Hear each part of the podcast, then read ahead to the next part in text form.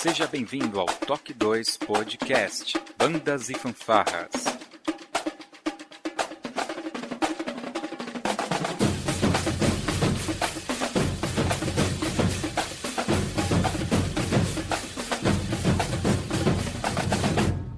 No ritmo da vida, na batida do coração.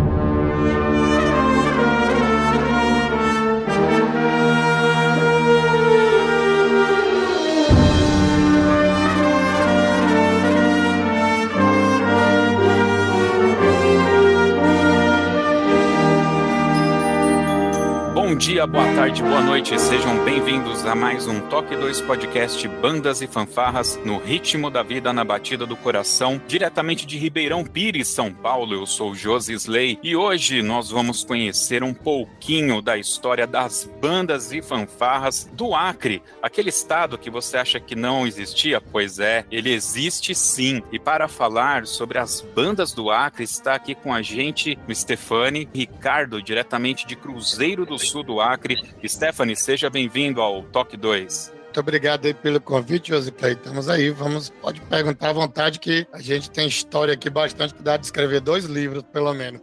Bom, então vamos escrever esses livros aí, vamos contar a história dessas bandas aí. E está aqui com a gente também o presidente da Federação de Bandas lá do Acre. Sim, eles têm uma federação lá também, o senhor Anderson Lima, diretamente da capital, Rio Branco. Seja bem-vindo, Anderson. Obrigado, boa noite. Muito bom estar aqui com todos vocês. É imenso prazer, enorme satisfação mostrar que o Acre existe, né? é isso. Acre, você acredita? Bom, nós acreditamos e vamos conhecer um pouquinho mais sobre as bandas e fanfarras do Acre logo depois da nossa vírgula sonora.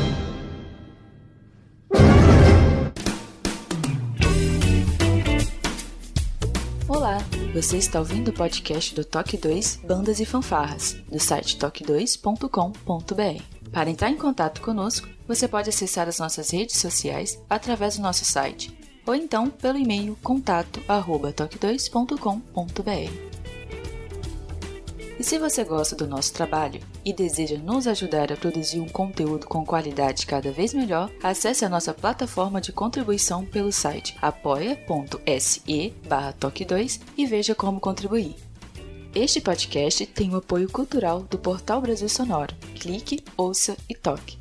Para ter acesso às partituras, visite o site brasilsonoro.com.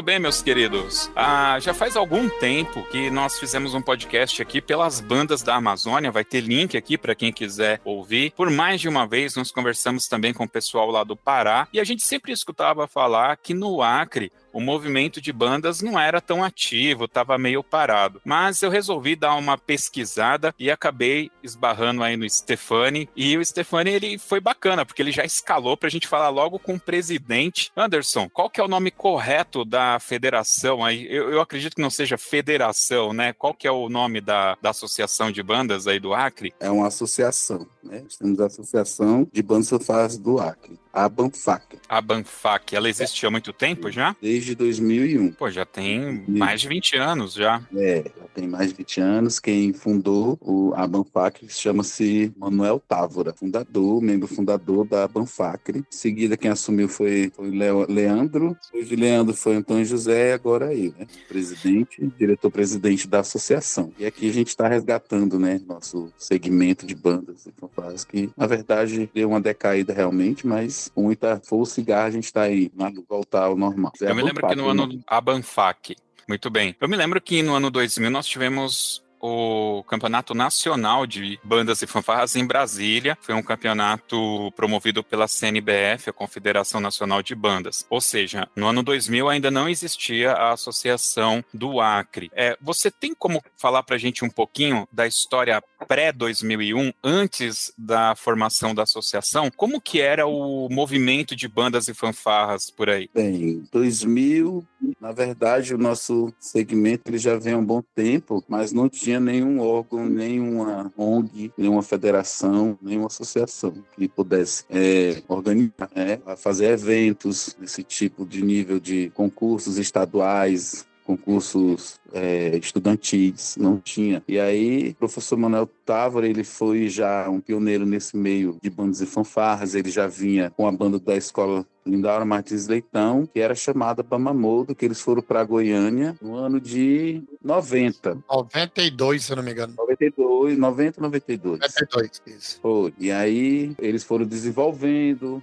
essa questão. Aí eu fui estudar no Lindaura Martins Leitão, que é uma escola onde recebeu muitos de nós, né? E lá do Lindaura, o professor Manuel Távora saiu, foi ministrar aula em outra escola. Ele foi gestor dessa escola, junto com a esposa dele, que era coordenadora administrativa, auxiliadora. E aí a gente saiu em 99, fomos para o Colégio Acriano. Que essas bandas, essas escolas, elas ambas já tinham fanfarra, né, Stefan? Já, já tinham umas disputas, mas quem fazia esses concursos que tinha aqui não era nenhuma agremiação, não era, né? não era associação. As bandas se reuniam e faziam, né? Na, é. Digamos assim, na tora, né? É, e quando foi 2000, a Secretaria de Educação do Estado a Sé, é, organizou um concurso no estádio Zé de Mello. A gente veio apresentar, a gente participou, e aí a gente foi para Goiânia 2000. Procede, Stefan? Foi. 2000, fomos para Goiânia, Goiânia concurso nacional, participamos, aí, aí teve outras bandas, corporações que também foram se foram crescendo, a Bama Modo foi para escolas daqui modelo, a gente ficou no Colégio Acriano, aí 2000 O Colégio fomos... Acriano virou uma referência, né, porque foi para o Nacional, né, aí fomos tudo pra, que o Colégio Acriano fazia, as outras bandas queriam fazer também. Sim. Aí a gente, a gente tirava dinheiro do bolso para fazer uniforme, a gente fazia bingo, fazia rifa, às vezes deixava de merendar para juntar dinheiro para comprar bota, cap, uniforme. E assim a gente Fazia foi indo. pedágio, né?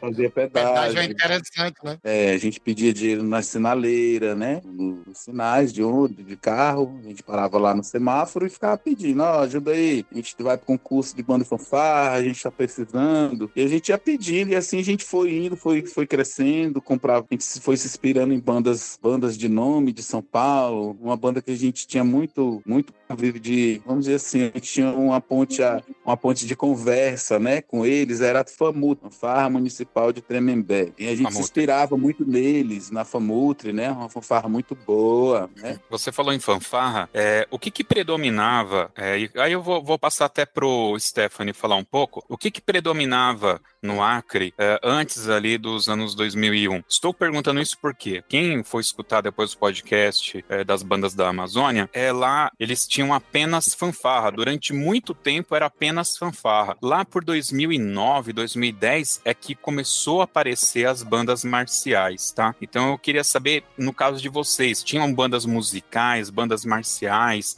fanfarra, percussão, isso antes de 2001? Na década de 80 para 90, as bandas eram tradicionais zonas mesmo, aquela que fazia coreografia com as baquetas de bumbo ainda, sei, jogava sei. a baqueta para cima com elástico, e elas eram enormes, né? Então o foco naquela época era só 7 de setembro, né? uhum. né? Desfilava o 7 de setembro, iam nos aniversários assim, de município próximo, o município próximo da capital estava fazendo aniversário, ia lá e desfilava. Mas na década de 90, pelo menos três escolas se destacaram muito, porque assim, as fanfarras elas eram com instrumento liso, né? Era a primeira, a famosa fanfarra lisa, né? É, e o pessoal, essa questão de categoria técnica aqui no Acre, ela não era bem esclarecida. Tinha instrumento de sopro? Tinha, mas para para todo mundo em si, para a sociedade, para quem participava, era fanfarra, só chamava de fanfarra mesmo, né? Depois, com os passagens dos anos, até com a criação mesmo da Banfaca, foi que foi melhorar essa questão de conhecimento técnico, categoria técnica, etc. Mas lá atrás, já em 1992, que nem o professor antes falou, já existia a Bama Modo, a banda marcial Mozart. A banda marcial do Acre. Que foi a primeira banda marcial do Acre, porque só tinha banda da PM, da Polícia Militar, e a banda do Exército como referência pra gente. Mas existia a banda do Neteu Maia, existia a banda da escola, é, na época ainda era SEB, né? Colégio Estadual Rio Branco, que é o nome da capital, que eram tudo instrumentos lisos. Então, umas concorriam contra as outras. Quando ia ter, quando ia ter campeonato,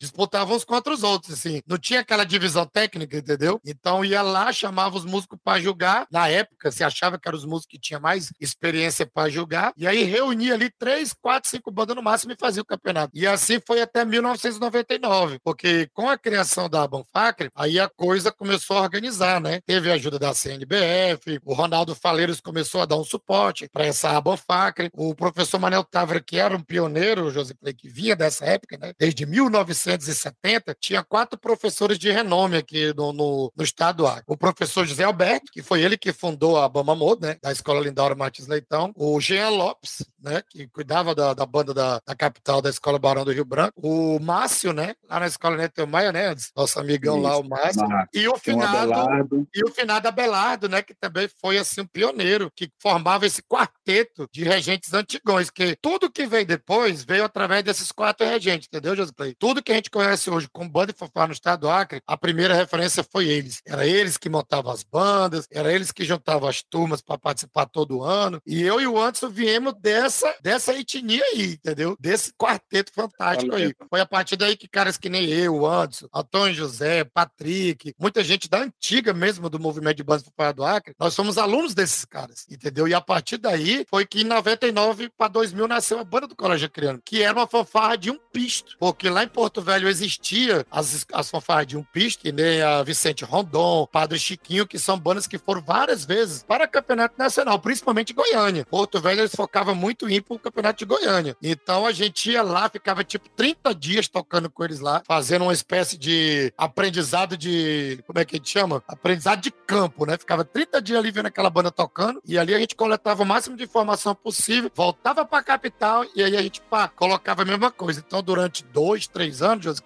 as bandas do Acre, para poder crescer, para sair dessa, dessa mesmice, né? A gente trouxe essa, essa camaradagem. A gente foi lá, colheu informações em Porto Velho e trouxe tudo isso pro Colégio Criano. A famosa fanfarra do Colégio Criano. Famosa por quê? Porque a partir do momento que essa banda foi a primeira vez pro Nacional, em Goiânia, em 2000, todas as bandas do Acre começaram a querer copiar ela. Então, tudo que a gente fazia, as bandas davam um Ctrl-C, Ctrl-V ali e tentava fazer igual. E isso finalizou assim, ô José Clay, com a Secretaria de Educação, que nem o professor estava falando aí, começou a apoiar, começou a realizar o campeonato, já é, começou, inclusive, a fazer é, treinamentos para regente, para coreógrafo, trazendo gente de fora. Daqui a pouco a gente fala um pouquinho sobre essas pessoas que vieram de fora aqui auxiliar a gente nesse crescimento. E aí começou a nascer as bandas de percussão. Aí a gente já tinha um conhecimento técnico. Começou a nascer muitas bandas de um piso, todas é, a exemplo do Colégio Criano. Chegou ao ponto de ter pelo menos umas oito bandas, né? Antes, mais ou menos, de um pisto, né? Da capital. Mas nos municípios não tinha. No município só tinha para falar tradicional. Aí começou a ter essa questão que eu te falei mais cedo, José, do YouTube. O YouTube começou a trazer vídeos de bandas se apresentando e o pessoal começou a conhecer melhor as bandas de percussão. Aquelas que era só percussão e fazia coreografia, deitava no chão, plantava bananeira. Tu falou até do, da, da Bahia,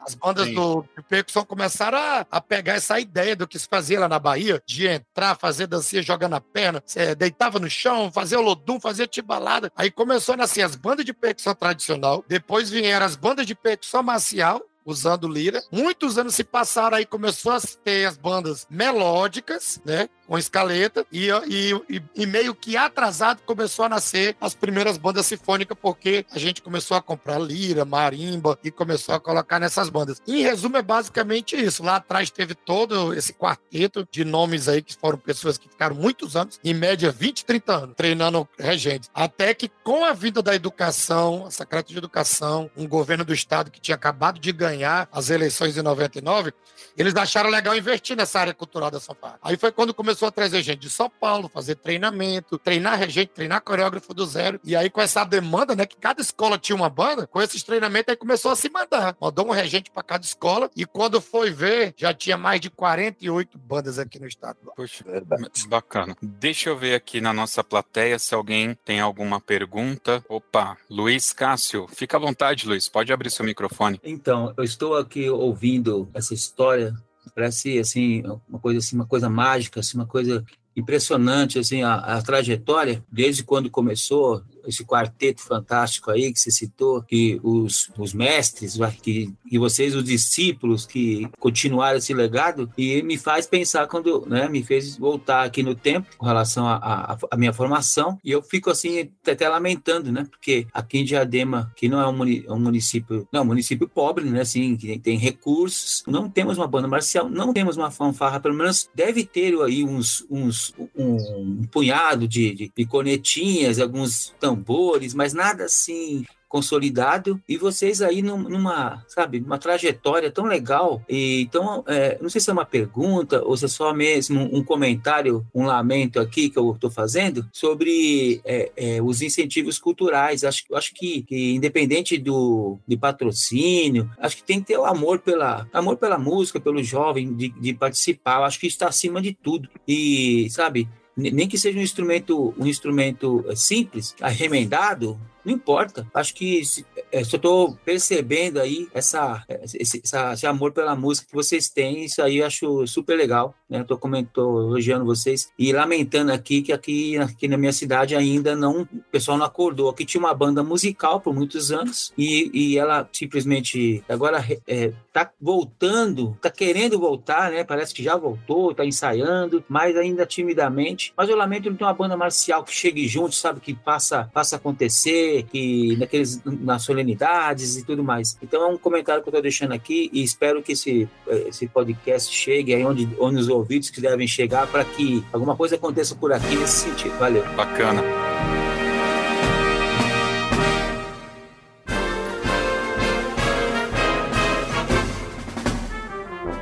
Vi aí um padrão, Anderson e Stefani, no seguinte sentido. Vocês falaram bastante sobre essa questão de correr atrás, fazer sinaleira, fazer rifa, fazer eventos para arrecadação. A coisa melhorou a partir do momento que entra ali a Secretaria de Cultura barra Educação, e eu acredito que a partir daí começaram os eventos, foi o que eu entendi, mas houve um investimento na estrutura das bandas, compra de instrumento, uniforme, foi dado esse suporte financeiro financeiro, contratação de maestros, professores, ou co como que é hoje a estrutura das bandas do Acre? A estrutura humana, a estrutura, enfim, ferramental aí disponível para vocês? É, a questão mesmo né, de estrutura, é a época que, que o Stephen até parou falando ali, do 2000, teve é, essa ajuda, né? Governador do instrumentos para várias escolas, né, estado, várias escolas do estado. É, do, tiveram essa doação, Colégio Acriano serve, Tena Madureira teve esse apoio, esse amparado pela prefeitura, inclusive era até uma banda com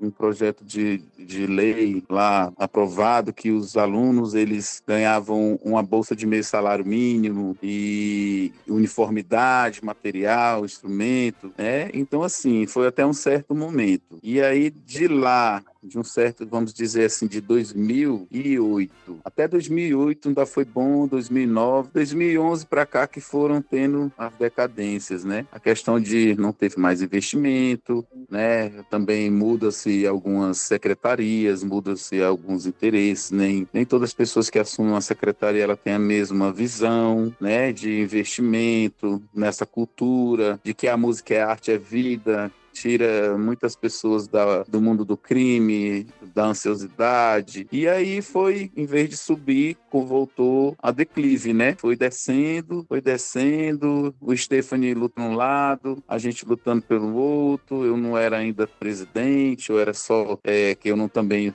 não só toco, como também sou coreógrafo, então fui trabalhar, né, com o meu grupo, um grupo de alunos, fui para Nacional em 2008 em Sorocaba, fui para outros nacionais, e aí a gente foi ali lutando, né, para manter, né, esse segmento e as bandas, algumas tiveram investimento e algumas não, entendeu? Algumas sim e algumas não, porque o Estado ele sempre cede essa ajuda, mas hoje você sabe que um exemplo, se uma corporação ganha 15 mil reais para montar uma banda não tem como. O material é caro, O instrumental é caro. Se você for comprar um instrumento veril, com 15 mil reais, você compra 5, 4, 5. Ali acabou os 15 mil. Você ainda tem que pensar no, no frete para vir esse material. A gente mora aqui no norte para Capoá, que tudo é mais caro, a questão de, de né, de, de, de, de frete.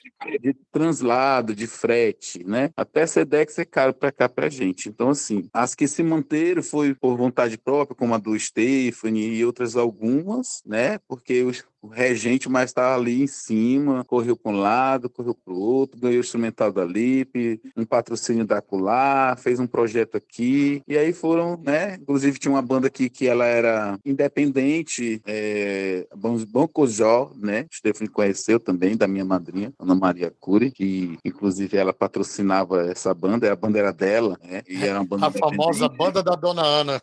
Banda da Dona Ana, né?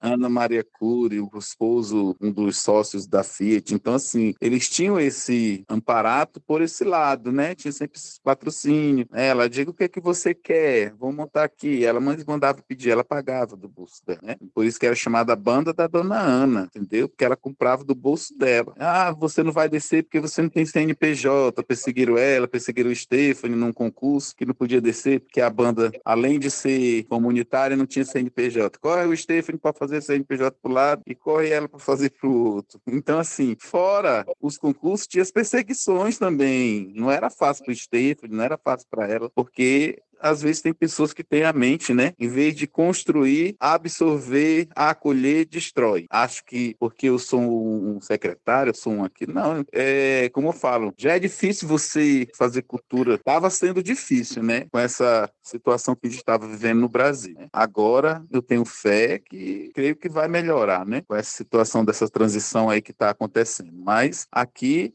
tinha muita banda, muita banda. A gente passou aí, foi para o norte nordeste, Campo Grande, fomos campeão lá, banda de um pisto, gatilho. Os jurados aplaudiram a gente de pé, mas a gente conservava o nosso instrumento. A gente ia para os ensaios de pés. O Stephen sabe, o Stephen estava ali com a gente, entendeu? A gente ralou muito para ser até reconhecido. Fomos para o nosso nordeste, 2002. Saímos na revista Magníficos. A gente foi a maior pontuadora do concurso Norte-Nordeste em 2002 2002 e fomos classificados para Campo de Goitacazes. Ganhamos até do governo ônibus, tudo, só que o maestro não quis ir porque tinha muito aluno de menor, mas a gente era assim, muito, muita vontade. E esses que ficaram foi o Stephanie, foi eu, foi alguns que ainda foi, a gente ainda foi ali fomentando a questão de banda e fanfarra aqui no estado. E digamos de passagem que as bandas hoje, algumas recebem ainda essa questão de ajuda para instrumental. Algumas recebem. Por quê? Porque nem todas as escolas hoje hoje os gestores não querem banda. Hum. Infelizmente chegou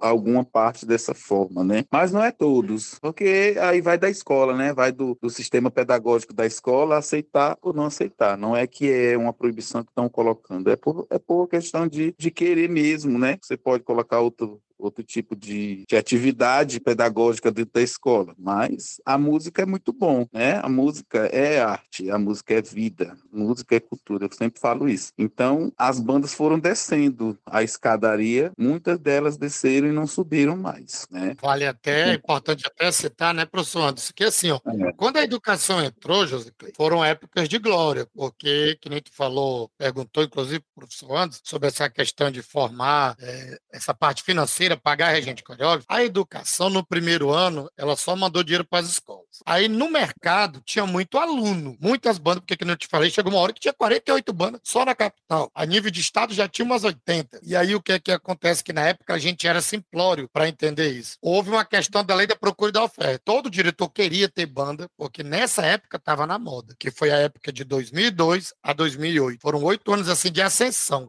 que nem eu citei aqui, um certo governo ganhou as eleições e ele ficou oito anos no poder, esse governador. E esses oito anos que ele ficou no poder, ele foi um incentivador do movimento de bandas e Então a alavanca catapultou, entendeu? Nascia banda, tipo, tinha uma escola aqui com fanfarra na outra encruzilhada e tinha de novo. Então a coisa começou a crescer, José Clay, sem organização. E hoje a gente só tem essa, esse conhecimento através do amadurecimento, porque todos nós ficamos muito, é, como é que chama? Animados com aquele dinheiro entrando. Na época, 15 mil era muito dinheiro. Só que foi que aconteceu? Já naquela época, em 2001, 2002, toda a escola queria ter uma banda de um pisto igual ao do Colégio Criança. Só que aí enfrentava a barreira de pegar 15 mil e 20 mil, e mesmo tendo contato com César Som ou com outras empresas que vendiam material de sopro reformado, no dinheiro não dava. Aí, por isso que eu te digo, chegou aquela época que o pessoal começou a ver bandas de percussão, banda que só tinha caixa, bumbo e prato, nem tinha lira, e aí o diretor disse, rapaz, é isso que eu quero para mim. E aí aqueles alunos também no, no intuito de querer mostrar trabalho, ou até querer achar que era melhor do que o seu professor, foi os discípulos dos discípulos, começou a ter uma espécie de onda boa de regentes e coreógrafos e uma onda um pouco ruim.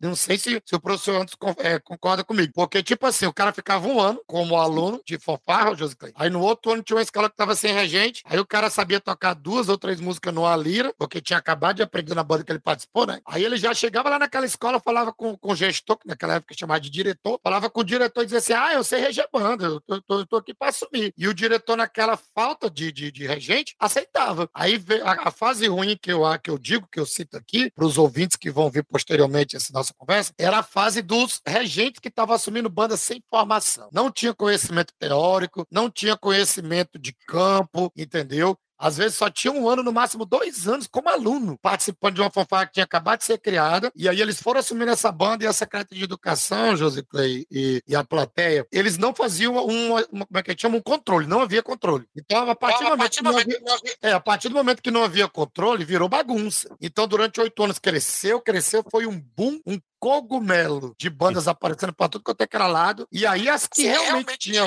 tinham profissionais mais preparados, gente que inclusive fez esses cursos que eu estava te falando, José Clay, que a educação promoveu, é, que nem pessoas que nem eu, Antônio José Anderson, entre outros que foram para Porto Velho tocar lá, tipo Jackson, Topete. Eu falo esses nomes porque são nomes conhecidos aqui. Quem ouvir isso aqui for daqui do Acre, quando ouvir esses nomes, conhece essas pessoas. Né? São gente que é da nossa época, da minha e do antes, quando a gente era da mesma equipe do Colégio Criando. A banda que era o espelho das, das bandas que foram criadas depois. Então, esse pessoal que tinha formação começou a se destacar, José. A gente foi treinado para ter um conhecimento musical. Eu, por exemplo, eu estudei música há oito anos, antes de assumir minha primeira banda. Toquei, toquei, toquei, toquei, até não aguentar mais, até que eu senti a vontade de criar a banda. E essa outra onda má era diferente da onda boa. A onda boa tinha formação, sabia ler partitura, se baseava em bandas de fora do estado do Acre, as bandas melhores aí, que o Anderson já, já citou algumas, e aquela pessoa que não tinha conhecimento ia lá, queria pegar o pagamento, já volto lá no que eu iniciei, queria pegar esse dinheiro, porque era um dinheiro bom na época, e aí, a, a partir de tudo isso, não ter controle, começou a gerar as brigas, as brigas. Todo mundo era bom, não tinha banda ruim, não tinha banda boa, só tinha banda boa. Aí, quando era na hora do evento, na hora do campeonato, pega pra capar, porque a educação mandava dinheiro para as escolas de 15 a 20 mil, e aí criou-se o campeonato geral, que foi um erro. A partir do momento que a Secretaria de Educação criou o campeonato geral, começou a jogar umas bandas contra as outras, que foi essa perseguição aí que o Anderson citou, da minha banda, de, de, de outras bandas que tentaram ser comunitárias, e aí até o rapaz aqui perguntou aqui se o, se, o, se o movimento de bandas aqui só tinha fanfarra no contexto escolar. Não. Antigamente as bandas eram mais escolares. Depois começou a se criar as bandas comunitárias. Só que como a educação fazia todo esse financeiro que eu estou falando aqui para vocês, começou a criar inveja, começou a criar um ódio, começou a criar uma mágoa da, dos regentes que tinham conhecimento e foram crescendo. Aí alguns regentes que nem eu, viu que tinha muito futuro na escola, começou a criar a banda comunitária. O que é, que é a banda comunitária? Aquela banda que você criava ela perto da tua casa casa, porque a tua, a tua casa era a sala de instrumentos. Você guardava você todos os instrumentos ali na tua casa, casa, chamava aquela meninada ali da tua comunidade ali do teu entorno, e ensaiava. Fatalmente, como regente coreógrafo tinha mais conhecimento, com cinco, seis meses essa banda já estava se destacando entre as outras que já tinha dois anos. Então criava muita então, mágoa, criava muita inveja, a chegar ao ponto do, de, de citar aqui novamente o que o professor antes falou. Começaram aí na educação querer proibir dessas bandas comunitárias participar do campeonato. Aí se criou novamente um outro erro. Inventaram de fazer um tal de campeonato escolar aqui no ar, que aí só se permitia que bandas escolares pudessem é, participar. Entendeu? Marcos Tadeu Melo aí que fez a pergunta. Então começou a, a querer a gerar bandas comunitárias e não podia, porque se você criasse uma banda comunitária, você não podia participar do campeonato estadual, que era o que dava ônibus para ir para nacional, que é o que dava dinheiro para as escolas. E aí chegou o ponto de, para essas bandas comunitárias poder continuar existindo, a educação não deu nenhum centavo para essas bandas, só deu para as escolares. E aí criou a, a primeira grande guerra, a primeira grande guerra das fanfarras começou a, a, ser criada aqui no Acre aí, porque quem era é. da escola se sentia superior e quem era das comunitárias tinha que sofrer, tinha que ir pro sinal, tinha que pedir dinheiro, tinha que fazer evento, coisa que as escolas não precisava fazer. O regente era pago, o coreógrafo era pago, recebia um certo recurso. A comunitário, o regente trabalhava de graça, o coreógrafo trabalhava de graça e tinha que se virar com, com o evento, entendeu? Então, quando o Anderson fala em decadência, foi porque em 2009 a educação começou a tirar o apoio. Então, isso que eu queria encerrar a minha fala dessa, dessa questão aqui. É, 2009 em diante, o Estado começou a tirar o time de fora. Outro governador assumiu, que não era o mesmo que ficou oito anos. Esse outro governador que ficou mais oito anos, ele tinha uma outra visão, continuava apoiando, só mandando dinheiro para a escola, mas não tinha mais suporte. Realizava o campeonato? Realizava, mas já não realizava com tanto brilho, que nem foi até o campeonato de 2008. Aí começou realmente um degrau. Foi oito anos de ascensão, oito anos de queda, até que a gente resolveu criar uma cooperativa, que na época tinha o apoio de todos, e a gente criou a cooperativa de regentes e coreógrafos do estado do Acre. E aí, durante mais seis anos dessa cooperativa, ficou aí comandando, que foi um hiato, né? A associação ficou mais ou menos seis anos desativada. E aí, nesses seis anos que não tinha associação, a Bofac estava sem diretoria, a gente criou uma cooperativa que a gente achava que na época era a solução dos nossos problemas. Reuniu todos a gente, todos os coreógrafos, fomos ver os meios necessários. A própria educação deu uma bandeira branca, disse que poderia ajudar mais a gente se a gente fosse cooperativa. E, enfim, não foi bem assim que aconteceu. Aí, durante seis anos, essa cooperativa tentou não deixar a coisa morrer. E foi o que conseguiu segurar o movimento durante um bom tempo. E aí, quando foi agora na reta final de pandemia, aí você já faz ideia, né? Acabou com tudo. Foi realmente quase assim uma pedra no túmulo. E aí o professor Anderson resolveu assumir a, a Bofac novamente, José, e aí foi que a gente começou a fazer os incentivos. As bandas todas pararam, com exceção da minha, só ficou a minha ensaiando. Só tinha uma banda funcionando no Acre na, na, na, na pandemia que era minha, em formato de live, sabe? Ensaiava com, com distanciamento social e ia fazer live. E infelizmente nós chegamos no ponto atual hoje, o, o atual mesmo, que é 2022, que as bandas voltaram com novamente um incentivo de 15 mil, mas é um dinheiro hoje, é realidade atual, não dá para fazer nada, dá nem de pagar o regente coreógrafo de novo, só dá de comprar um material de reposição. E aí o professor antes assumiu a associação e eu disse: antes, vamos, vamos para cima. Só que dessa vez, todas essas mazelas que eu falei aqui na minha, na minha, na minha fala, eu falei, professor, já que a gente está mais adulto hoje, mais, mais é, maduro, vamos não, não repetir os erros do passado e vamos em busca do novo futuro aí para o movimento de bandas do ar. Sim, foi onde, pegando a fala aqui do Stephen, para a gente dar uma concluída, foi onde chegou a questão de que eu sempre falei essa questão de uma associação trabalhar em conjunto com um órgão governamental e ficar totalmente dependente dele. Aí já não se torna mais associação, porque uma associação ela, ela vai abranger a todos, né? Tanto uma escola como uma banda comunitária, mas a gente não pode, eu posso dizer assim, né, me escorar no órgão governamental e muitas das vezes excluir algumas bandas comunitárias por conta de alguns eu posso dizer algumas regras, né, que os órgãos colocam, né? Eu não posso deixar excluir. A gente tem que receber, a gente tem que acolher, a gente tem que juntar-se, né? Juntar ali todas as corporações, justamente para não ficar com aquela questão da indiferença, né? Ah, tu é comunitária, não tem vez. A minha que é escolar vai ter vez. Não, todos, todos têm que ter vez. Então eu não posso me jogar dentro, né, de uma de um de um órgão e pegar e ficar ali só trabalhando com uma coisa só, porque senão não cresce o movimento no nosso estado. Ele não vai crescer, ele vai, ele dá uma, uma abertura e depois ele fecha, como foi que aconteceu, entendeu? Eles que foi, foi, foi, foi, foi aí. Tem limite, né? Tudo tem limite. Na, chegou naquele limite, foi só descendo. É uma realidade que já estava prevista, né? no início. Ninguém só não queria acreditar, né? Antes. É, foi uma realidade que ficou já desde o início, quando ah, fulano está à disposição da secretaria. Não, pode estar, mas a gente tem que abraçar todos, né? Sim. A gente tem que receber todos. A gente não pode, ah, porque você é escola, porque eu sou comunidade, porque não, é todos. A gente tem que fazer cultura não desfazer a cultura. A gente tem que receber, acolher. A gente não pode, né? Então a gente está fazendo hoje uma gestão diferenciada, porém a gente, né, com certeza, o órgão governamental que puder nos dar esse apoio, esse amparato, a gente recebe com muito amor e carinho, porque a gente faz parcerias, né? A partir do momento que ele me ajuda, também posso ajudar a, a tipo, fazer algum evento cultural, questão música, questão banda e fanfar, e resgatar esse segmento que estava querendo dormir, adormecer aqui no nosso estado, né? Estava querendo realmente, como também até mesmo no Pará deu uma, uma caidinha. Essa questão de bandas e fanfarras deu uma caída, agora está voltando de novo, né? A pandemia também fez com que muitas coisas se fechassem, se parassem, né? 2019 foi o último ano que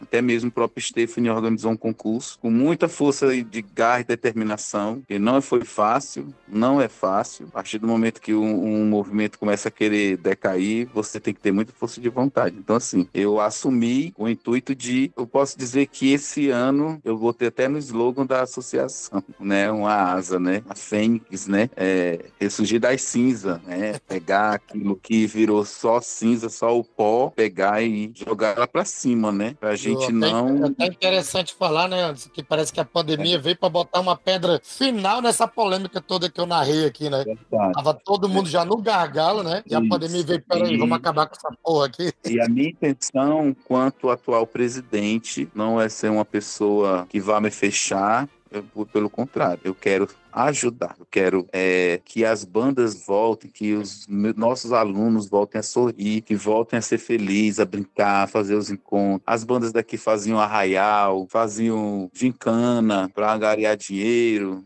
entendeu? Gincana pedagógica, gincana cultural, faziam os projetos sociais dentro dessa gincana para poder, né? Obama Modo fez isso muitos anos lá dentro do Lindaura, gincana cultural. Aí foram para o Armando Nogueira, mesma coisa. E o Stephanie lá fez arraial, lá no Tucumã, junto com os alunos. E a gente foi indo, batalhando, batalhando. A gente da Fancoarc, Fanfarra do Criando, que era bem dizer comunitária, a gente fez também arraial dentro da escola a gente sempre se virou. Não só a gente, como várias escolas e várias bandas faziam a mesma coisa. Quando não tinha aquilo que, que não ia dar aquele, né, o faz-me rir, então a gente ia procurar de, de outra forma. Ó, a gente faz ali, tu faz um, tanto os bolos, tu faz um pudim, eu faço isso, aquilo, vamos fazer as barracas, vamos, vamos vender espetinhos, vamos vamos fazer uma quermesse, né? Vamos vender. Dali tirava o uniforme, tirava o material de, como é que fala? De reposição, material que estava ali acabado, isso. E aí a gente foi lutando. E hoje, eu, como atual presidente, falo mais uma vez, torno a repetir, é a, a Banfacre se tornou uma fênix, porque a gente está na grande batalha para levantar de novo esse voo, né? E eu estou muito feliz porque eu, minhas correrias da vida,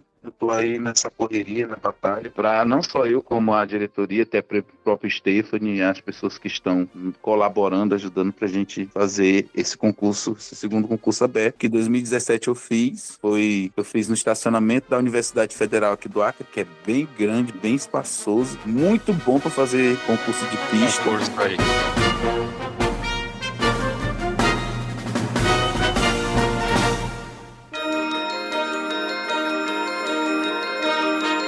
O seguinte, eu queria falar um pouco da questão geográfica do Acre, tá? É, eu não sou um expert em geografia, pelo contrário, eu sou péssimo em geografia. Mas olhando o mapa aqui, eu tô vendo ali que vocês fazem é, uma, a divisa com Amazonas, Peru e Bolívia. E Rio Branco, ele tá mais próximo ali uh, da divisa com a Bolívia, né?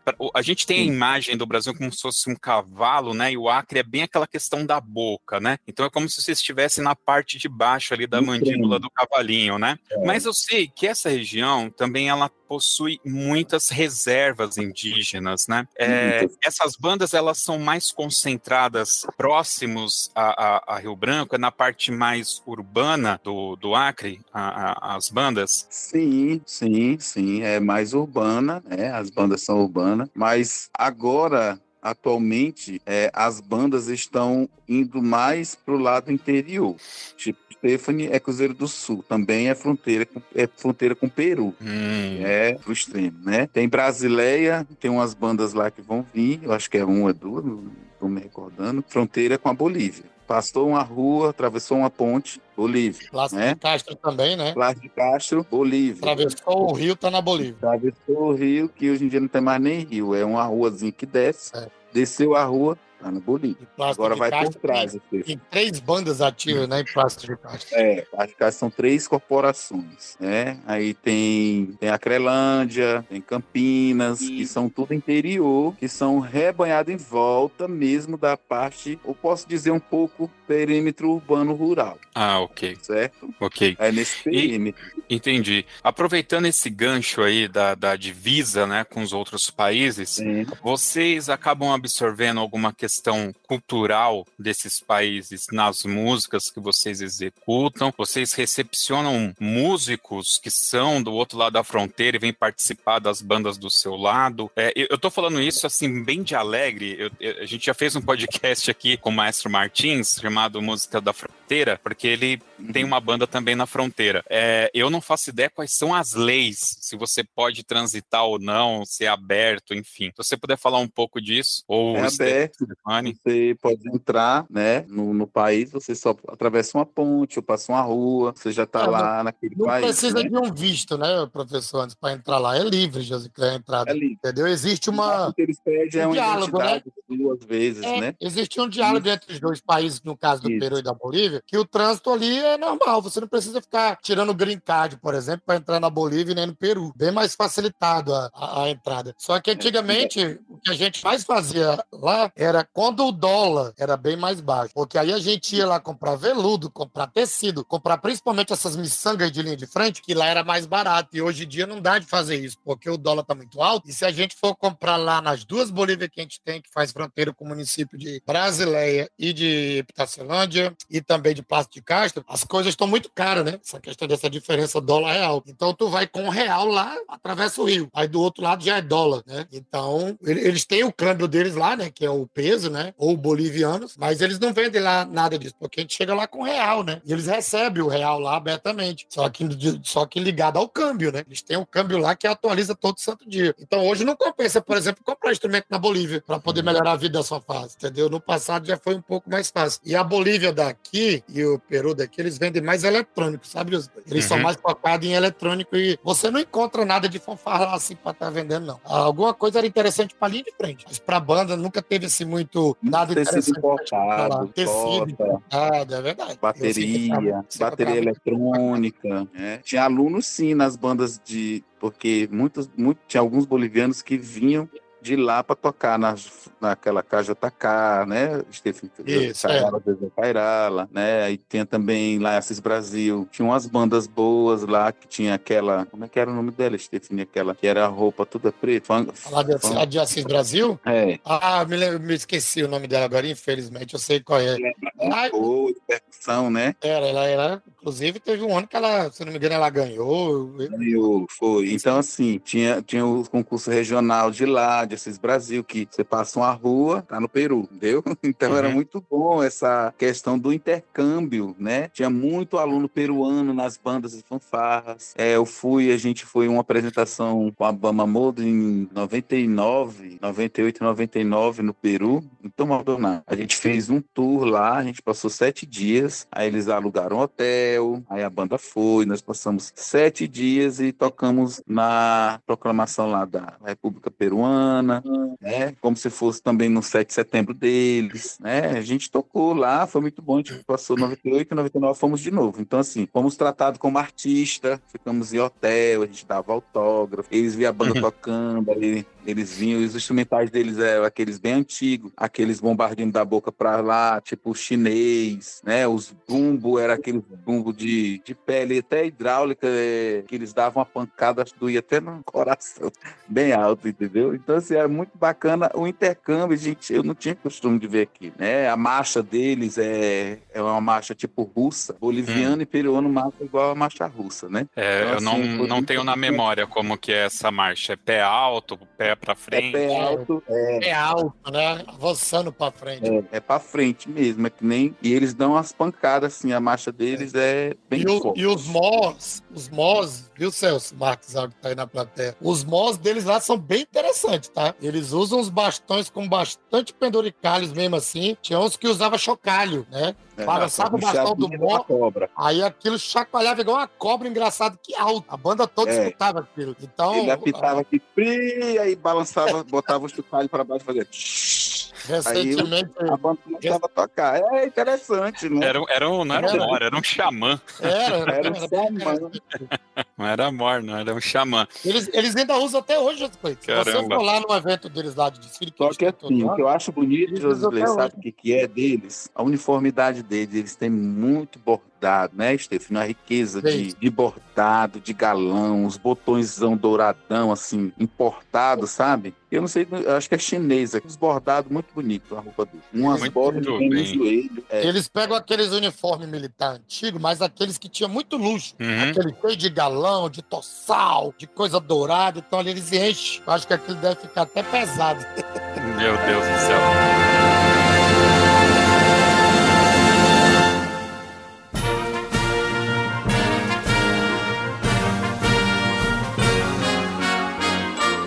Você falou de marcha aí, algumas questões, né? Tem algumas, é, algumas formalidades, vamos colocar assim, algumas regras dentro, por exemplo, da, da, dos campeonatos da CNBF, dos estaduais aqui da nossa região, que são meio que padrão, assim, no Brasil, né? E aí eu queria aproveitar isso para saber um pouco é, como que funciona aí no Acre. Então, por exemplo, a questão da marcha. Aqui no estado são Paulo, na região sudeste, as marchas, elas praticamente tiveram um momento de mudança muito grande. Eu queria até compartilhar isso com vocês. Ali no final do ano de 2002, chega e estreia aquele filme Drumline, Ritmo Total, que foi uma febre aqui na região sul. Ah, Acredito que vocês ah, também, também assistiram um pouco, né?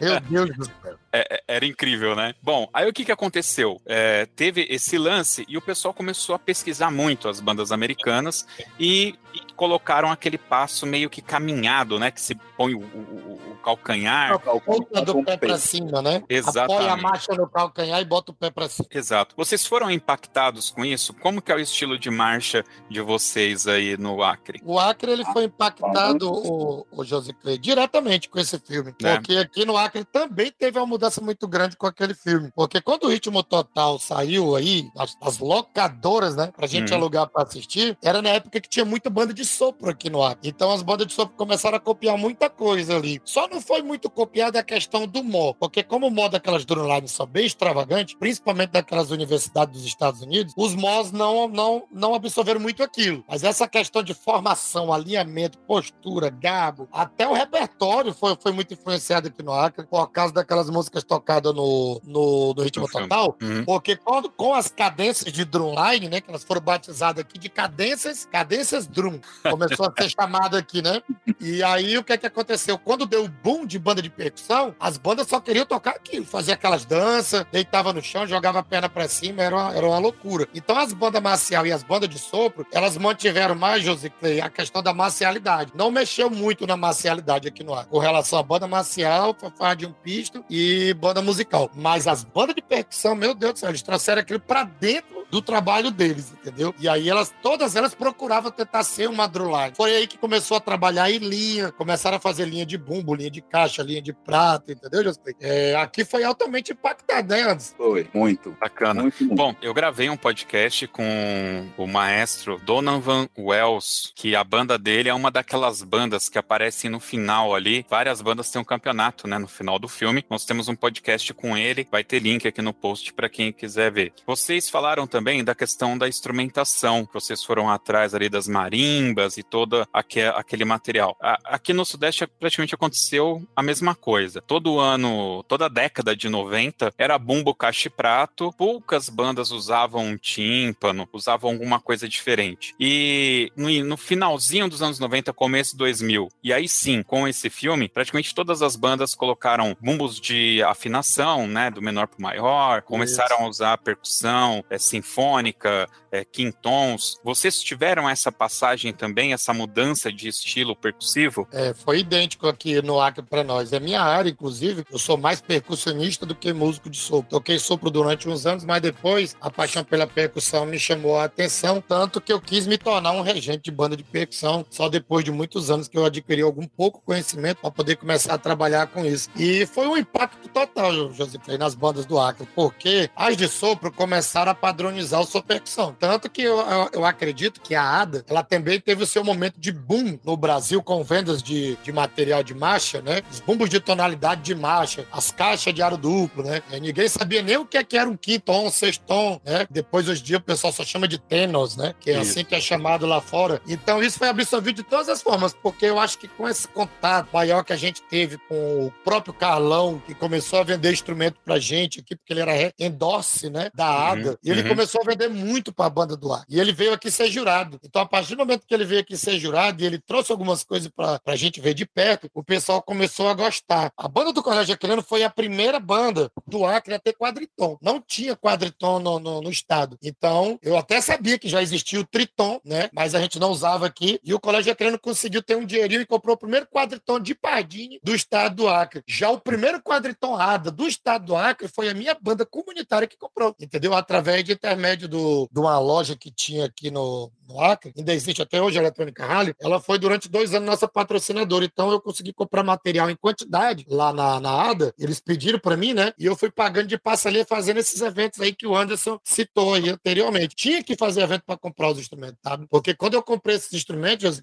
foi 30 mil reais, sabe? Oito bumbos de tonalidade, é, seis caixas Tenor, que na época a ADA não estava vendendo a caixa de ar dupla ainda, ou então ela era muito cara na época, eu não me recordo agora sim, certo. Sim, sim. Mas ela vendia muito mais a Tenor, né? Então eu comprei o primeiro teno colorido, porque só comprava instrumento branco. Quase todos os instrumentos das escolas ou tinha cor de lata, ou aqueles instrumentos de alumínio, ou era bumbo de madeira que eles veriam antigão, ou então um bumbo GOP. Mas aí o, o Colégio Acreano também foi o, o, o, pioneiro na compra de bumbos Tom Brasil. Eram uns bumbos maravilhosos, bumbo de, de pancada mesmo, sabe? Eles eram enormes. É, o comprimento deles não era esse padrão que a Ada usava, eram os bumbos de tom enorme. Aquilo ali era tudo bumbo 22, então o Colégio Acreano comprou quatro. Quando o dobrado Batista de Melo, ou Canção da Infantaria vinha com esses bumbos, aquela marcha, né, aquela batida da marcha era, era de lei ali, aquela marcação. Aquilo impactou muitas outras bandas, todo mundo queria ter. Mas aí, com a, a chegada do filme e essa, digamos assim, essa mudança, todo mundo quis fazer igual ritmo total, a aquisição de material da Alda aumentou assim absurdamente aqui, nessa,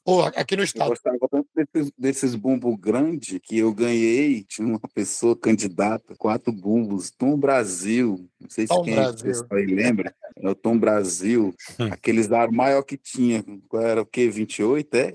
Era não, ele era 22, só que ele era bem comprido, né? Ele era 22, mas ele era um bumbo bem alto. Era 22, aquele também era 21. É, e eles eram é. 22, mas eles eram tão altos que dava a impressão deles serem os bumbos maiores, entendeu? O bicho dava uma lapada, era bom, dava para ouvir lá longe, né? Aí, aí José Cleo... Eu sou polivalente, né? Eu eu já Tentando inovar, né? Porque eu via que todo mundo só tinha bumbo, bumbo de forró, as escolas tinham dificuldade de comprar bumbo na ADA, entre outras coisas. Eu comecei a comprar material da ADA e eu tentei inovar do jeito que eu pude. Inclusive, eu fiz uma dívida que eu me arrependi pro da minha vida, porque Imagina. nunca consegui pagar, entendeu? Depois, uma escola teve que assumir essa dívida e pegou todos os instrumentos para ele e eu tive que devolver quase tudo, né? Só fiquei com o que eu tinha terminado de pagar. Mas todo ano eu conseguia comprar um instrumento diferente. Por exemplo, metalofone. As escolas tinham metalofone, mas era o metalofone de estudo aquele uhum. que você dobra e fecha. Sei, sei. É, muita escola tinha aquilo, mas o metalofone de maletão, aquele grande 32 teclas, ninguém tinha. Eu fui o primeiro a trazer. Aquele metalofone que você tirava ele de dentro da caixa, colocava no estante de teclado e aquilo ali o pessoal achava uma coisa de louco. Aí durante os, os decorrer dos anos a gente foi inovando. Todo instrumento de percussão diferente a gente tentava trazer, né? É, comprei marimba, comprei xilofone, sabe? Aí as bandas também quiseram comprar, todo mundo foi atrás de ter seu xilofone. A banda Cojole, que era a banda comunitária comunitária, né?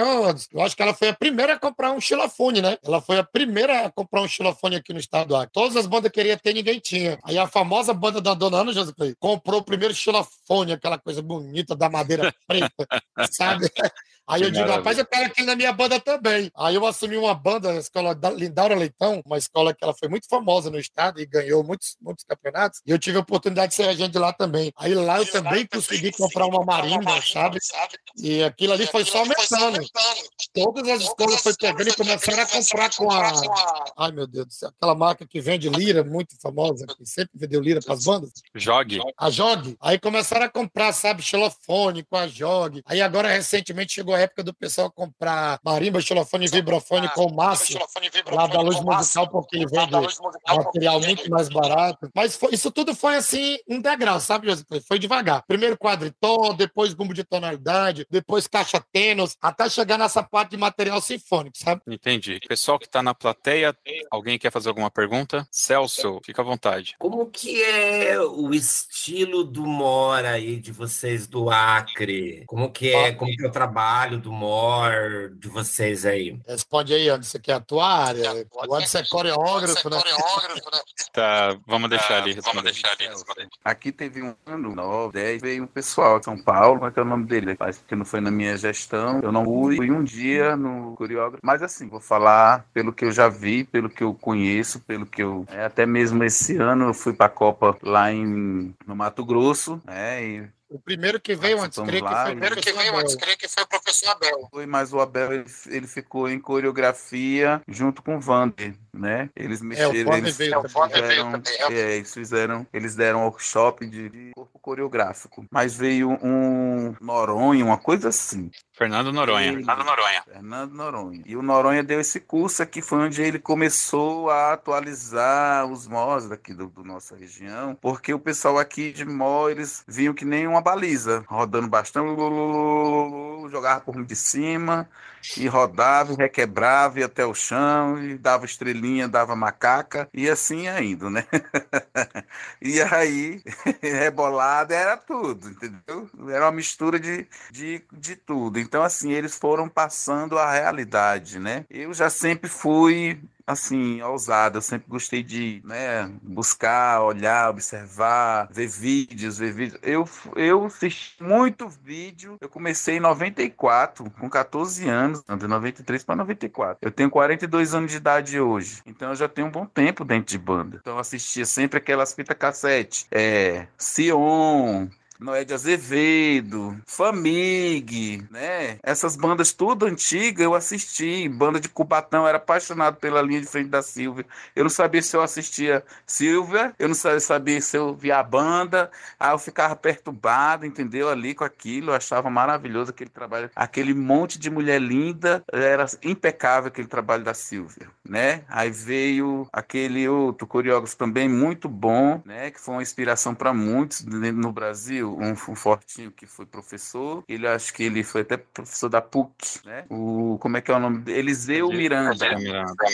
Isto, Eliseu Miranda. Então, assim, eu conheço alguns pessoalmente, que eu tive esse privilégio de conhecê-los, entendeu? E outros mais por fita cassete mesmo. No é tempo do vídeo que entrava ali a fita, né? E tirava e a gente fazia questão de manter aquelas bandas, né? Aqueles vídeos de 80 e 88, 89, 90, Famig, tinha muitas bandas boas, antigas, né? Tinha aquela banda Centenário que eu era apaixonado pelaquela banda Centenário, não sei quem foi que já viu aí. A fanfarra Walter Weiss, Walter Weiss Flog, a Walter, Walter, a Walter era a coisa mais linda também. Então assim, eu acompanhava muita banda, né? Comecei em 94, o Stephen também, a gente ia lá pro Stephen. Stephen, vamos assistir vídeo? Vamos, vamos assistir banda. Aí a gente só era era um monte de fita cassete, uma banda atrás da outra, né? Umas bandas atrás da outra. Então, assim, foi muito inspirador para mim. Então, a questão de mó aqui, hoje em dia, eles estão bem atualizados. Bem atualizado e o que não se atualiza fica. Em questão de corpo coreográfico, a gente também aqui no nosso, no nosso Acre, a gente, entre a gente e o Pará, a gente se destaca muito também. Eu, eu já tive, assim, uma briga em 2008, fui para esse concurso da CNBF lá em... O Stephanie foi também. E aí, a minha linha de frente foi pau a pau com as, os grandões, né? E aí foi uma conversa, foi um, um para para acertar. Foi sair o resultado depois de um mês. Porque assim, aqui no norte a gente tem um estilo de mó. Os mós eles já pegaram já o estilo atualizado, começaram a se atualizar, né? Se atualizar, se atualizar, se atualizar. As balizas também, os balizadores, mas assim, corpo coreográfico aqui a gente tem um estilo. Então assim, para eles é interessante porque é, é tipo como se fosse muito enérgico a entrada deles, eles já mostram, né? A banda vem entrando, vem o corpo coreográfico da parte da região norte, tipo a gente, Paz de Carvalho, que tinha lá só de frente do Pará, a gente tinha tipo a referência Lauro Sodré. Então sempre tivemos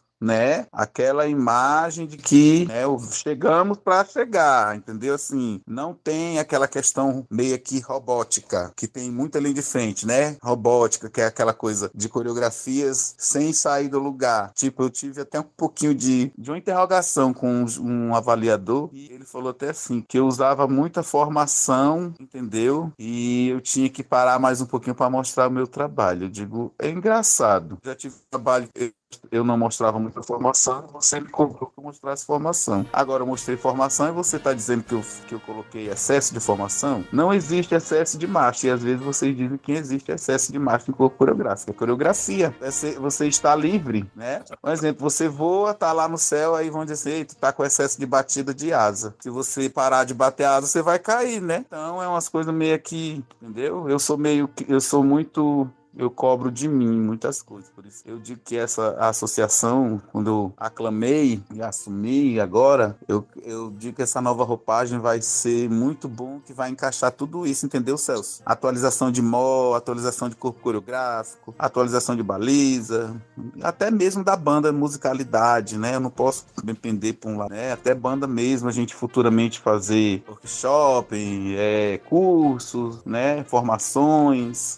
É assim que vai para frente. Eu vou atrás dos grandes para a gente movimentar isso. É, agora, vamos falar, a oportunidade, a oportunidade já foi dada a primeira largada, né? Que é a força de vontade da gente mesmo. Né? A gente tem que ter força de vontade, porque eu, eu creio que esse meio de Manos Fanfarra foi no Brasil todo que deu uma, no Brasil uma queda. Todo, né?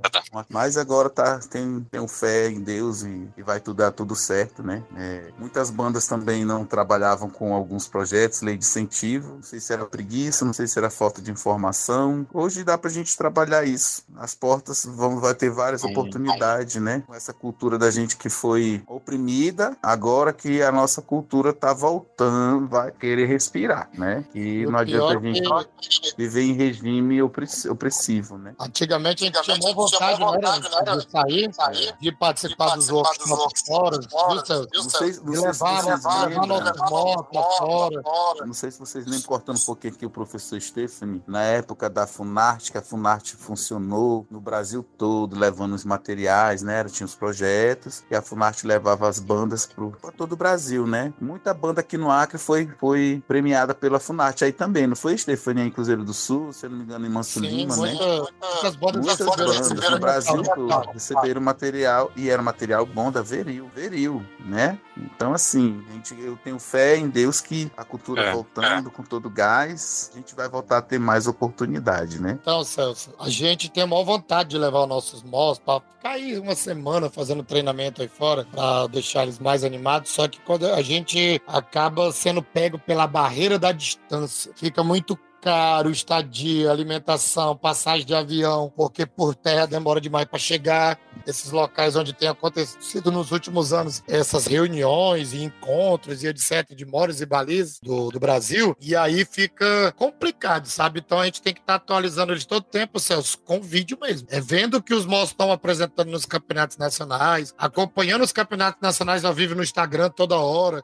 e aí a gente tá sempre no grupo do WhatsApp mandando links para eles para estarem assistindo, porque depois que a gente parou de ter esses cursos, que já faz algum tempo que não está tendo, essa atualização ela é online. ela é baseada em material online, para a gente poder conseguir ter essa atualização. É assistir Lira de Mauá, é assistir Tremembé, Famuta, Fama, e tentar ver o que tem de melhor hoje sendo aplicado aí, para a gente tentar, a gente poder tentar, digamos assim, né? Eu não digo nem copiar, e tentar refletir esses estilos de moto que estão sendo usados atualmente, tentar trazer para cá. E essa réplica desses estilos de moto, a gente, nossos motos aqui são competitivíssimos. Eles procuram aplicar todo ano, viu, Celso? Eles tentam se atualizar, ler regulamento, eles leem, eles não são preguiçosos, nossos motos. Eles mastigam mesmo o, o regulamento no intuito de ler para não dar nenhuma bola fora, entendeu? E o comando de voz, Celso, é uma coisa que eu acho que, inclusive, eu ajudei nisso. Eu sempre tentei deixar meus mó com o comando de voz sempre vivo. Nunca acabar com aquela cultura do mó, perder o comando de voz e ficar só com movimentação. Então, acho que até hoje eu ajudei um pouco a manter isso. Todos os mós aqui no Acre, eles têm um comando comando de voz ativo, comando de bastão. A banda tem que responder ao Mó, sabe? A gente leva tudo ao pé da letra muito aqui com relação a Mó e Balita. A gente gravou um podcast com o Celso. Indico que todos os Mores que estiverem ouvindo a gente, dê uma visitada. Vai ter link aqui no post.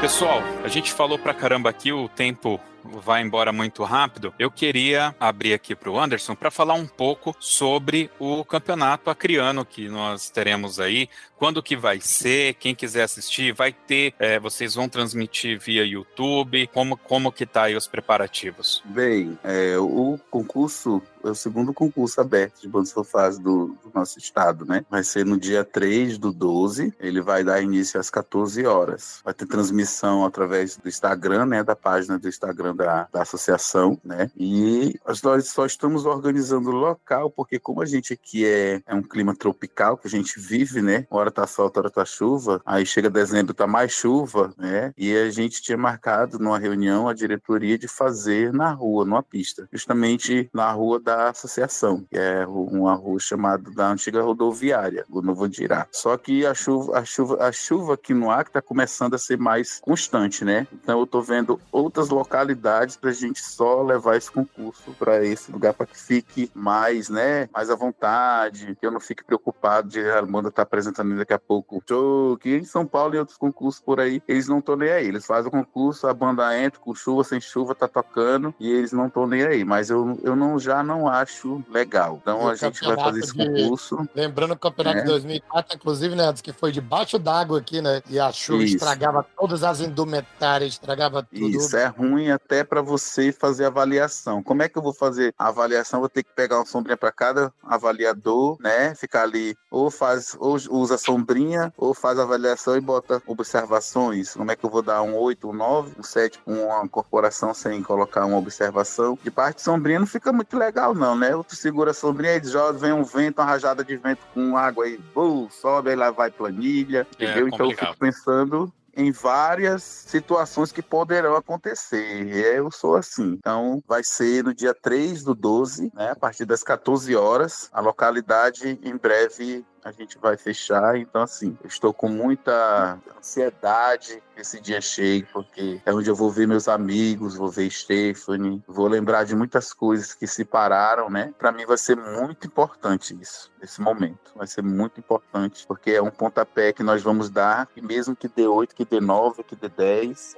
corporações que dê sete, mas a gente vai fazer, que é para poder injetar essa injeção de ânimo e as pessoas verem, acreditar, ter credibilidade e, e a gente voltar a fazer o que gosta, né? É, musicalidade, banda de fanfarra é algo que tá na veia da gente, que tá na alma da gente, né? É, eu já tô com 42 anos, o Stefan também tá chegando lá, então assim, a gente faz porque gosta, né? É, é algo que tá dentro da gente. Eu costumo falar que a música, ela é, ela é parte da gente porque quando eu comecei a tocar, às vezes eu, eu tava em casa e fechava meu olho, aí via aquela música, eu já toquei campeonato de entrar tanto na música e, eu, e a lágrima descer, entendeu? Assim, eu entrar, eu emocionar com aquele repertório. Uma música que me fez chorar mesmo, que entrou dentro de mim e, e eu tocando foi Les Miserables. Então, assim. Inclusive, 2002. essa peça, ela mexia muito com a corporação, né? Quando é. a nossa banda executava Os Miseráveis. E quando eu então, falo dela, minha profunda, tão assim, bonita, né? Que ela, muito que ela mexia com todo mundo, assim, uma coisa de doido. A realização desse campeonato, o José Clay e nossos ouvintes, ela é muito importante para o momento que a gente vive hoje no estado do Acre. É verdade. A gente, tem, a gente tem um governo reeleito que enfrentou uma pandemia. Assim que entrou, o governo enfrentou uma pandemia. Então ficava difícil cobrar alguma coisa da cultura. Mas o que foi possível, esse governo deu de se ver, tanto que o governador foi reeleito, assim, com uma superioridade numérica absurda, que ele tem o apoio do povo. Porque quando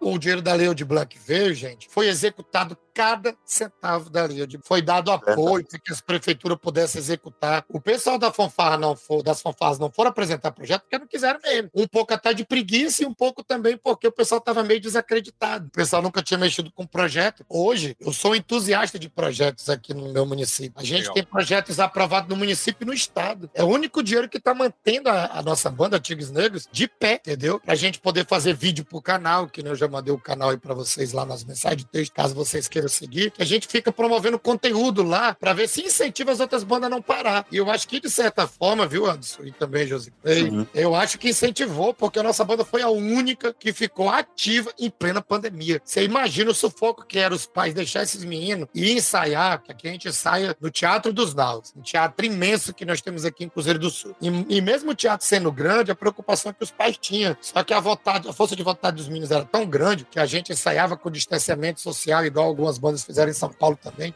É, muito preconceito, o pessoal não queria ninguém fora de casa, mas a gente tinha que sair. E tinha live para fazer por causa da, da, da lei Aldir Blanc, entendeu? A gente tinha que executar. E se não fosse a gente aprovar esses projetos aí nos últimos dois anos, a gente estava parado, igual muita banda hoje não voltou, né? Então esse campeonato ele representa muita coisa. Ele tem que, ele tem que acontecer para poder valorizar as bandas que voltaram. É para essas bandas poderem se sentir abraçadas. É uma nova diretoria, com o Anderson encabeçando aí, onde ele pode já começar os primeiros passos para mostrar muito trabalho esse pessoal que está desacreditado. E também mostrar para o governo do estado, que eu citei ainda agora, que o movimento de bandas do estado do Acre não está morto. Porque se o estado entender que o movimento morreu, aí não existe mais é, investimento futuro nenhum. Então esse campeonato precisa existir, até para que a gente possa fazer um dossiê e já no início de ano chegar nesse novo governo e dizer: vocês estão vendo? As bandas não morreram, tem outras querendo voltar, só está precisando de apoio. E aí o antes, através da associação e com a ajuda daqueles amigos que estão mesmo assim ainda, digamos assim, na vibe, né? Não querem parar, estão com suas bandas funcionando, fazer essa força conjunta para poder fazer com que o Estado volte a investir nas bandas e fanfarras do Estado do que nem foi outrora. Só que se dessa vez, se Deus quiser, a gente tendo mais maturidade, ser um investimento mais feito com, com maior coerência,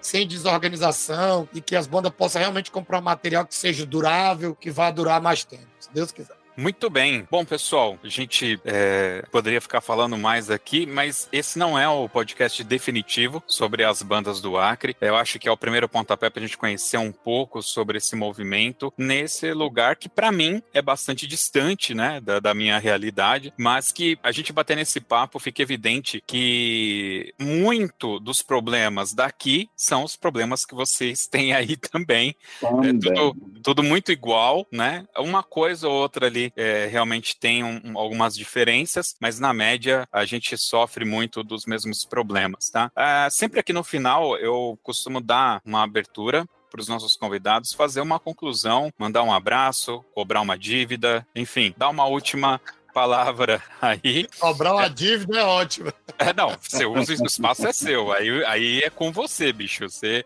você usa como quiser, tá? Então, eu vou começar com o Anderson. Por favor, Anderson, fica à vontade. O que eu tenho a falar só assim para todos primeiramente assim obrigado por essa oportunidade né, de estar aqui a gente nesse podcast expressando né falando um pouquinho da nossa realidade no Rio Branco, no Acre, da associação, o Stephanie também, é meu amigo de infância. E o que eu tenho a falar é só assim, né? Vamos nos incentivar-se a fazer banda, fazer música, fazer fanfarra, e que a gente se fortaleça para que os próximos concursos sejam melhor, é, que sejam com mais corporações, com mais participações, que sejamos assim mais unidos para que nós possamos também levantar não só o movimento aqui do nosso estado, né, mas vamos dizer nas realidades que são o, é o Brasil quase todo, né, precisa desse impulso. E o que eu peço é que, vamos dizer assim, né, que os órgãos, aqueles que gostam assim às vezes de ajudar, que nos incentive, que ajude a gente a, a levar esse, esse, caminho do segmento de bandas, né? Esse movimento à frente, não deixar cair. E é isso. Vou falar é é muito breve, muito objetivo. Beleza. Stefani. Então, gente, eu gostaria de agradecer, José, a você pelo convite, né? Conseguimos trazer o Andes para participar, ele é o novo presidente da Banfac e ele está tendo meu apoio total, porque a gente faz muitos amigos aqui no estado do Acre e muitos me procuram atrás de informações ou de opinião, o que é que eu acho disso, daquilo outro. E eu falei para Andes que ele ia ter a minha é, total é, apoio a esse trabalho novo que ele está fazendo. Infelizmente, não estou lá direto, gostaria de estar, queria poder estar lá do lado, lá, junto com a diretoria diretoria trabalhando afinco correndo atrás. E a minha mensagem para todos que vão ouvir o podcast é mandar um abraço para todos os amigos de fora do estado do Acre que já vieram aqui, que de alguma forma participaram aqui, que nos ajudaram, que nos treinaram, que trouxeram informações. É, abraço também para os amigos que até hoje mantêm contato com a gente, que é onde a gente consegue comprar instrumento mais barato. Eles repassam para a gente onde está tendo as promoções, né? Para a gente conseguir comprar material mais barato. Isso ajuda muito, porque o nosso dinheiro é pouco, frete, etc. Né? E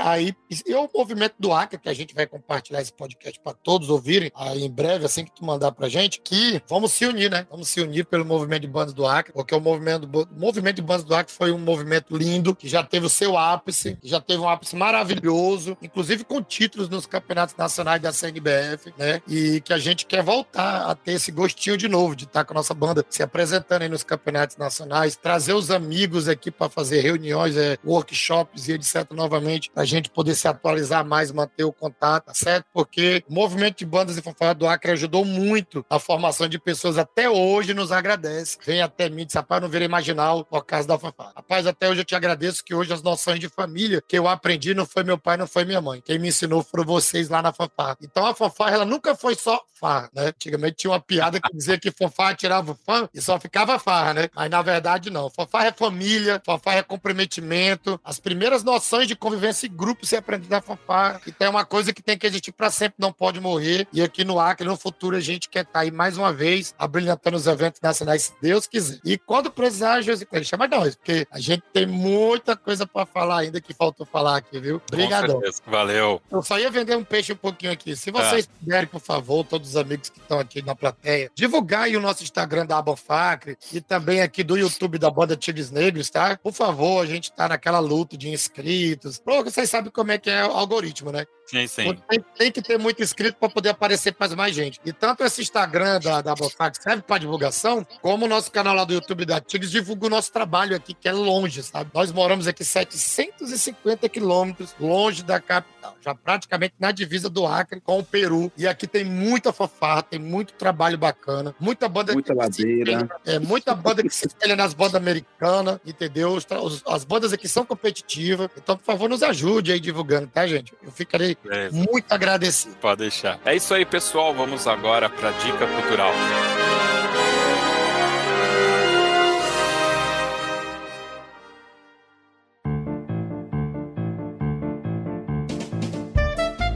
Bem, meus queridos, as dicas culturais é aquele momento que os nossos convidados vão dar uma dica aí de um filme, de uma série, de um livro, de um sabor de pizza, por que não?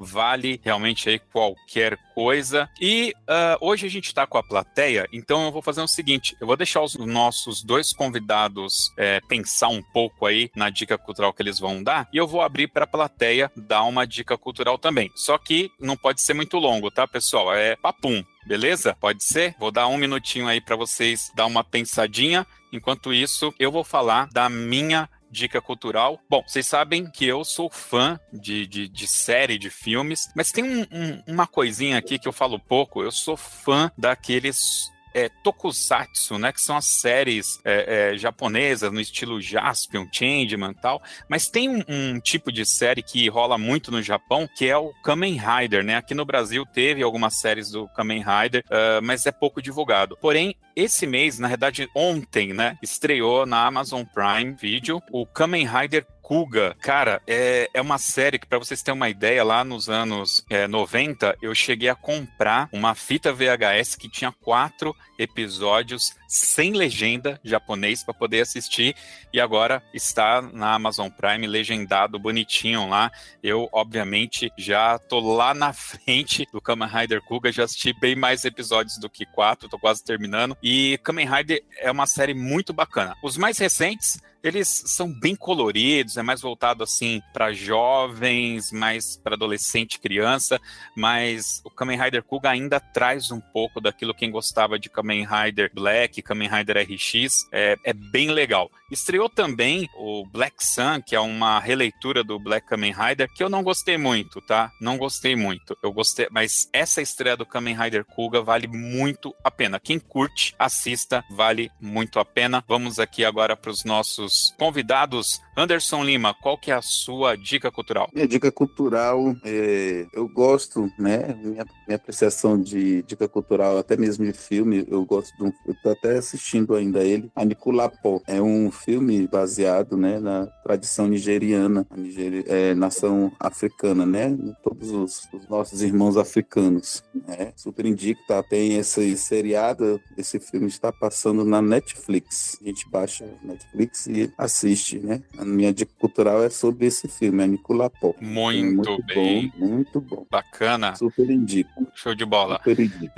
Stephanie, qual que é a sua então, dica? Eu, eu, eu ia indicar um filme, cara, que ele saiu recentemente agora com aquela atriz lá, aquela atriz negra, que ela faz bastante sucesso, inclusive naquela série lá do, dos assassinatos. Uh -huh. Eu esqueci, a Viola, né? Eu, Viola eu, Davis. Eu queria indicar o novo filme dela lá, que ela é uma rainha guerreira lá, maravilhosa aquele filme, cara.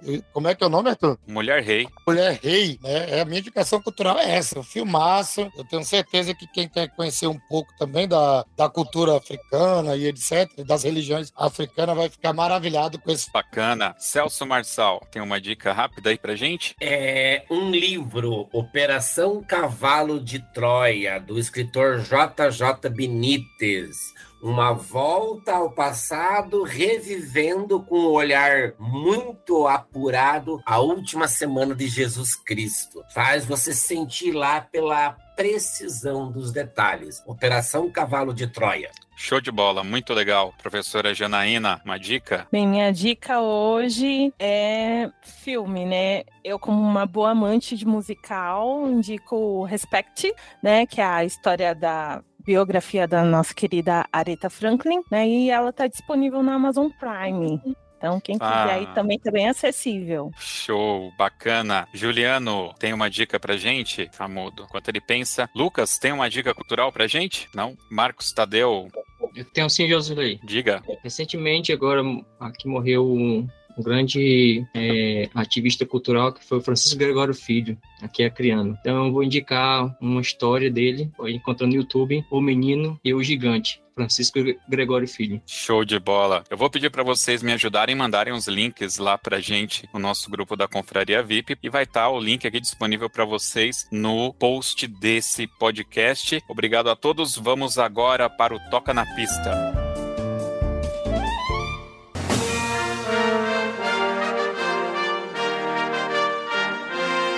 Muito bem, meus queridos. Toca na pista é aquele momento que os nossos convidados vão escolher uma música para a gente ouvir aqui no final, mas não pode ser qualquer música, tem que ser aquela música do coração. Tem que ter aí uma historinha por trás. Eu quero saber o porquê vocês escolheram essa música. Como nós estamos em dois e eu percebi que o Stephanie, ele é agitado, ele fala rápido, ele é, pensa rápido, ele não para pra pensar, ele pensa muito rápido. Então, Stephanie, você vai escolher a música de abertura desse programa, tá bom? Uma música alto astral aí para abertura e eu vou deixar o Anderson escolher a música pra gente escutar aqui no final. Obviamente eu não avisei vocês, porque é isso mesmo, que é pra música vir do nada assim no coraçãozinho de vocês. E aí é, é essa música que vocês vão falar aqui pra gente, tá bom? Vamos começar com Stephanie. Já sabe qual que é a sua música, Stephanie? Então, se pudesse ser uma música de fanfarra, né? Eu Pode. gostaria muito de ver o PS sendo executado aí no início do programa, porque eu acho uma peça musical linda, maravilhosa, e eu tenho até hoje o maior sonho de executar essa peça em alguma banda minha, com sopro, com tudo que tem direito, mas infelizmente, né, mediante todas as dificuldades que a gente tem, a gente ainda aqui não conseguiu realizar esse sonho. Então, se puder ser o Peças Overtura, eu fico agradecido. Com certeza, é uma música que eu sou apaixonado e, se Deus quiser, em breve eu tenho uma boa notícia para o mundo das bandas a respeito do Persis.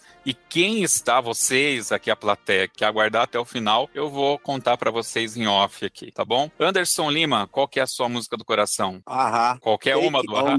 Take On Take Me, do Ahá. Por que essa música, Anderson? Essa música, ela mexe muito comigo, né? Nas décadas de 80, quando criança. Eu nasci em 80, dia 2 do 7 de 1980, às 6 horas da manhã. Fazia, me fez lembrar muito a minha família. Me faz lembrar a minha família. Minha mãe, minha irmã, já não tenho mais, pai, e os meus irmãos. Meu irmão mais velho mora no interior daqui, o outro mora em Rondônia que é aqui perto, né? Então, assim, minha mãe gostava muito de ouvir essa música, e minha, minha irmã principalmente, que eu era muito apegado a ela, né? E a minha irmã se foi com 15 anos de idade, então ela foi muito, muito nova. Eu com 9 e ela com 15. Então, eu com 9 anos, essa música marcou muito para mim. Eu, desde criança, quando eu me entendi por, por gente, essa música foi mexendo comigo, né? Take On Me, do Ahá. Aí eu fui buscar, que era cantor, tudo, quando eu me entendi por gente, né? Mas aos 9 anos verdade, foi uma música que eu muito ouvi. Foi essa daí que é a cara da minha irmã. Que Deus tenha no bom lugar. Show de bola, show de bola. Bom, meu extremo agradecimento ao Stephanie ou Stefani, eu devo ter errado mil vezes o seu nome, mas me desculpe. acho que acho que Josi Slay, é, e você me chamou de Josi Slay o, o podcast inteiro, então acho que a gente tá 0 a 0 é, Então acho que a gente zerou aí a vida, tá, tá tranquilão. Professor Anderson, muito obrigado também pela sua participação. Obrigado, Obrigado, por vocês compartilharem a história de vocês aí agradeço. e a gente revelar para o Brasil que o Acre existe. Acredite O no Acre Acre. existe? O Acre existe, quem diria? E as redes sociais da Associação de Bandas do Acre vai estar link aqui no post. Vai lá, siga para que você saiba quando, onde será o campeonato e também tem acesso aos vídeos das corporações lá do Acre. Vocês perceberam que eu não perguntei para ele que tipo de música que eles tocam lá no Acre? Foi proposital, porque você precisa ir lá e usar o YouTube para alguma coisa que preste. Então, procure as bandas do Acre, siga a, a Associação de Bandas do Acre e tenha acesso às gravações e conheça as corporações lá do Acre. Para você o nosso para a nossa plateia que está aqui presente, o meu muito obrigado a todos vocês. Não vou nomear porque a gente já falou com todos vocês aqui. Nosso muito obrigado. Obrigado pela ajuda que vocês têm dado para fazer esse podcast acontecer. E para você ouvinte que chegou até aqui, o nosso muito obrigado. A sua audiência conta muito. Siga as nossas redes sociais e não saia daí, porque depois que tocar o Ahá, vai ter o resultado do sorteio do livro da Confraria VIP. Valeu, pessoal. Obrigado. Até mais.